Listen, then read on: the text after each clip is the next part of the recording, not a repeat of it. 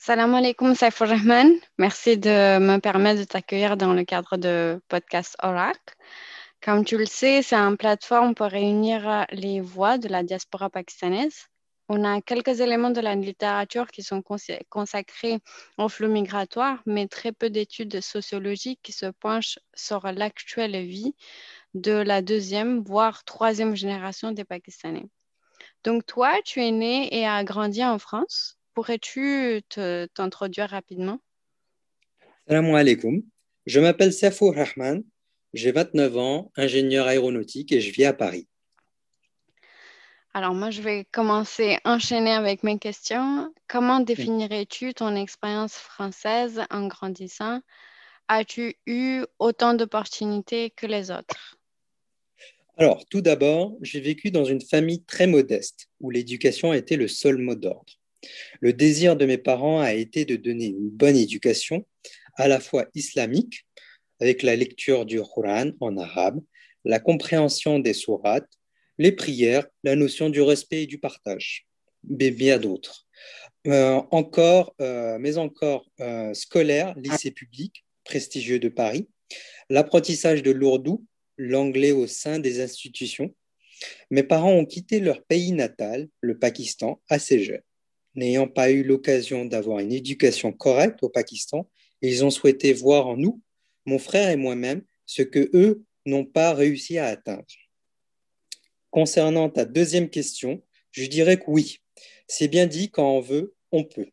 Mon papa était un ouvrier qui faisait des heures supplémentaires pour apporter un maximum de revenus à la maison, afin qu'on puisse, mon frère et moi, réaliser les différents projets ma maman, mère au foyer, nous a énormément soutenus dans ce parcours, qui est devenu un parcours familial. Je dirais même projet familial. Comment veux-tu ne pas te donner à fond en voyant cet environnement? J'ajouterais même que les opportunités, ça se crée. Faut se donner les moyens pour réussir et cela donne une certaine fierté pour nos parents. Je pense que c'est pareil pour tout le monde. Je m'en rappelle comme si c'était hier. Pour mon stage de fin d'études, j'envoyais environ une douzaine, 12, 10-12 mails chaque matin après la prière de Fajr, soit environ 50 mails par semaine pour décrocher cette formation. Aujourd'hui, je prends des stagiaires, voire même je recommande auprès de la direction à ce qu'ils soient, pour certains, recrutés à la suite de leur stage au sein de la société. Merci pour cette réponse assez détaillée et assez intéressante. Comment tu définirais, euh, tu définirais une mentalité euh, à la française versus une mentalité pakistanaise? Alors, euh, pour commencer, une mentalité, ça se construit, se développe progressivement avec l'âge selon l'environnement. La vision, la vision familiale, l'entourage, amis, famille, connaissances, mais également l'éducation. Ou encore plus. Pour ma part, j'ai vécu dans une famille ouverte d'esprit, tout en gardant les principes de la religion. Beaucoup de familles pakistanaises, dans une grande majorité, hein, là je parle, bien qu'elles soient présentes en France depuis environ 40 euh, ans, euh, les années 80-85, ont gardé une mentalité ancienne, arriérée. C'est ce que je qualifierais de mentalité pakistanaise. La mentalité française, quant à elle, donne accès à l'ouverture d'esprit la progression sociale, l'épanouissement, l'interaction de sujets divers, mais autres. Je me dissocie des personnes qui ont la mentalité pakistanaise par une ouverture d'esprit, par une analyse de ce qui est bon ou mauvais à l'heure actuelle, par la notion de l'islam et les directives de la religion farz. Je constate qu'une grande majorité ne porte l'importance que sur la récolte d'argent, licite ou non, peu importe, mais pas sur l'éducation des jeunes, je dirais euh, la nouvelle génération pakistanaise. Un exemple concret qui me vient à l'esprit. J'ai vu de mes propres yeux plusieurs familles pakistanaises qui ont des appartements, maisons, qu'elles donnent en location, mais eux-mêmes vivent en HLM avec des loyers très attractifs. Comment est-ce possible pour finir, je dirais que c'est bien de gagner de l'argent, mais essayons d'abord d'éduquer nos enfants. La nouvelle génération, mes parents m'ont appris une chose. Cours derrière le succès, la réussite, progressivement l'argent viendra. Merci beaucoup pour cette réponse assez détaillée. C'est vrai que ce n'est pas une tâche assez simple de, de, définir les mentalités comme ça. Et euh, pour l'exemple que tu donnes des HLM, j'ai vu pareil. Et c'est assez difficile quand, par exemple, les, les revenus ne sont pas déclarés comme il faudrait. Et puis après, on donne, euh, on donne des cours d'islam à nos enfants. C'est ça demande un peu de cohérence. Mais après, j'ai aussi vu de l'autre côté dans la mentalité française où il y avait des entourloupes, où il y avait des, des, gens qui se jouaient des assurances euh, en faisant en disant qu'il y avait un cambriolage alors qu'il n'y en avait pas eu. Donc, je pense qu'il y a, des, il y a des, des, bons et des mauvais de chaque côté. Mais c'est vrai que c'est assez, assez difficile de, de, définir ces deux mentalités et euh, je te remercie pour ta réponse. Ma prochaine question, c'est euh, qu'est-ce que tu as gardé de la culture pakistanaise? Je n'ai pas été au Pakistan depuis environ une bonne quinzaine d'années. Mais mhm. j'ai tout de même réussi à garder un peu de la culture pakistanaise, la cuisine. Euh, ma maman fait des de shir à l'Aïd. D'ailleurs, ah, il y a l'Aïd qui va arriver. Bientôt. Et je prépare assez souvent des biryani, des pulao, dal, ou, ma maman, bien entendu. Euh, L'ourdou, je dirais que je parle couramment. Et depuis le, le, ramadan dernier, en fait, mon papa a souhaité que, que j'apprenne une nouvelle langue. Euh, mhm. Et donc, pourquoi ne pas garder cette culture? Donc, j'ai appris, appris à lire et écrire. Ah, c'est sympa. Ça, ça t'ouvre des portes, hein, je pense, euh, lire, pouvoir lire l'ourdou. Avoir l'information à la source, c'est vraiment cool. Mais toute langue, euh, toute langue, je pense, ça nous ouvre des portes. Je suis d'accord. Ça, c'est cool. En fait, on retrouve que la plupart des Pakistanais, ils ont la cuisine en commun. C'est une des choses qui va être très, très difficile de nous ôter. Ma prochaine question, c'est penses-tu qu'il y, a un manque euh, des intérêts des, des, jeunes Pakistanais envers la culture de, pakistanaise ou, euh, ou le pays, le Pakistan, au-delà des cercles familiales? Alors, mon avis, c'est qu'il y a une grosse pression familiale euh, qui empêche les personnes d'être attirées par leur propre culture. Les mhm. gens sont réticents, font un pas en arrière lorsqu'ils voient une mentalité arriérée. Le manque vient aussi de la société actuelle. On est pris par les études, le boulot, la famille. Je dirais que, en fait, il s'agit de la progression de la vie en, général. Mhm. Je ne parlerai pas forcément que de la culture pakistanaise, hein, le manque d'apprentissage de, l'ourdou, par exemple, mais aussi de la religion, le Coran en arabe. Beaucoup de Pakistanais n'ont pas cette, euh, je dirais que c'est, il y a un manque. Les mhm. bases n'y sont pas forcément, et c'est bien dommage. Mhm. Beaucoup partent en, vacances au Pakistan, voir leur famille tous les deux ans ou encore chaque année. Pourquoi ne pas améliorer ces points Je dirais un axe d'amélioration. Mm. Cuisine, ourdou, Quran. Pourquoi ne pas visiter d'autres villes que sa ville familiale pour mm. avoir une meilleure connaissance du pays d'origine? Ça, je ne peux que être euh, d'accord sur ce point. C'est qu'on dépense autant d'argent pour aller à l'autre bout euh, de, de, la Terre.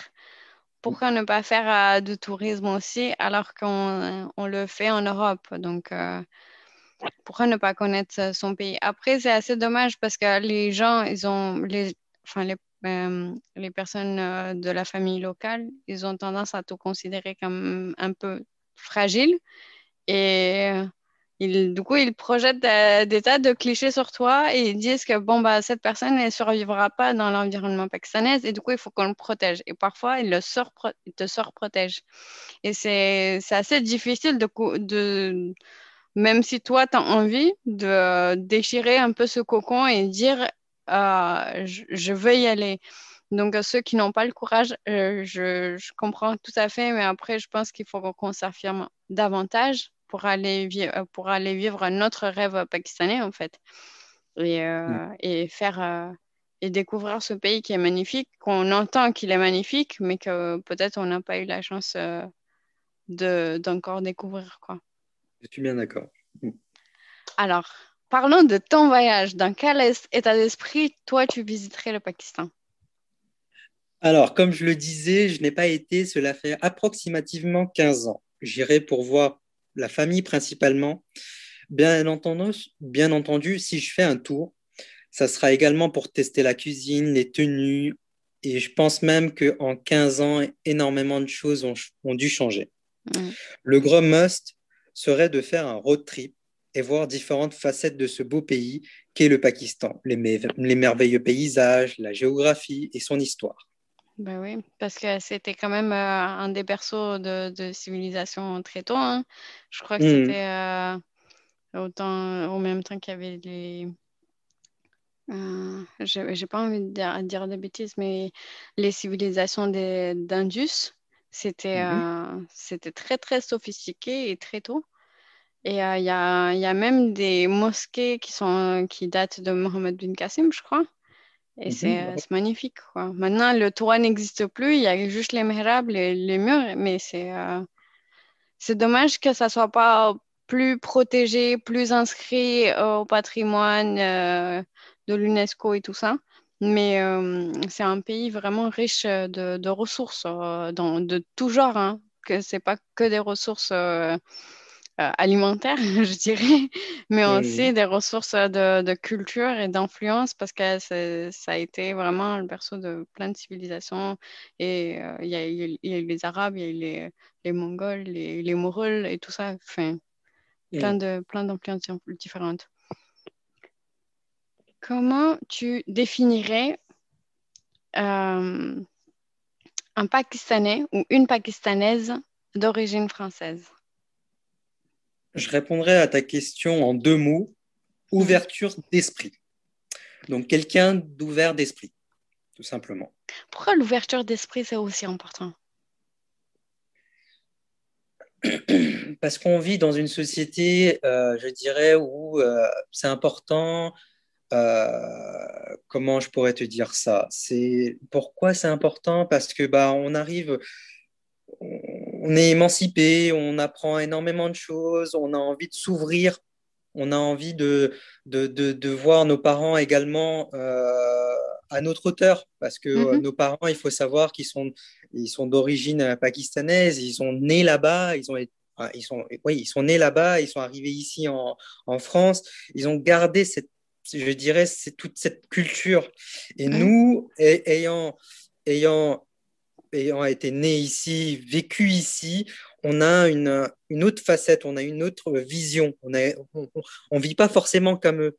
Donc mhm. l'idée, ça serait qu'ils soient aussi pareil que nous, en fait, qu'ils nous acceptent en tant que, bah, en tant que, je dirais, euh, que français entre guillemets, même si on reste, même si on sera pas forcément français à 100%, mais voilà, avoir cette, cette cette, euh, cette ouverture d'esprit, je dirais. Mhm. C'est important. Oui, d'une part, de, de, notre part, comme on l'entend, euh, comme on l'attend de, de, leur part, en fait, pour mm. que les deux personnes, enfin, deux parties se comprennent. Exactement, exactement. Euh, ma dernière question, un peu pour conclure le podcast, quels sont tes conseils aux jeunes qui sont à des moments charnières dans leurs études pour faire le bon choix? Alors, je dirais que ne pas, baisser les bras, se, donner les moyens pour réussir et surtout ne pas oublier de rêver. Euh, je vais sortir une citation. Il va falloir rêver car pour que les choses deviennent possibles, il faut d'abord les rêver. C'est une, citation de Madeleine Chapsal. Moi, personnellement, j'ai rêvé un jour que je deviendrais ce que je suis actuellement. Et puis voilà. C'est assez, assez joyeux quand même de, et optimiste comme citation. Je pense que c'est assez, c'est un beau message de, de, faire passer ça aux jeunes et mm. qu'ils soient à des moments charnières de, dans leur études ou dans leur identité. Il faut continuer à chercher et euh, on, va, on va trouver une réponse, Inch'Allah. Merci pour avoir consacré du temps au podcast ça me permet de réaliser qu'il y a autant de facettes que de personnes dans la diaspora pakistanaise et que ça nous permet un peu plus de compléter l'image que nous essayons d'esquisser avec cette initiative de, podcast. Merci encore. À bientôt. Merci. Salam alaikum. Wa alaikum salam.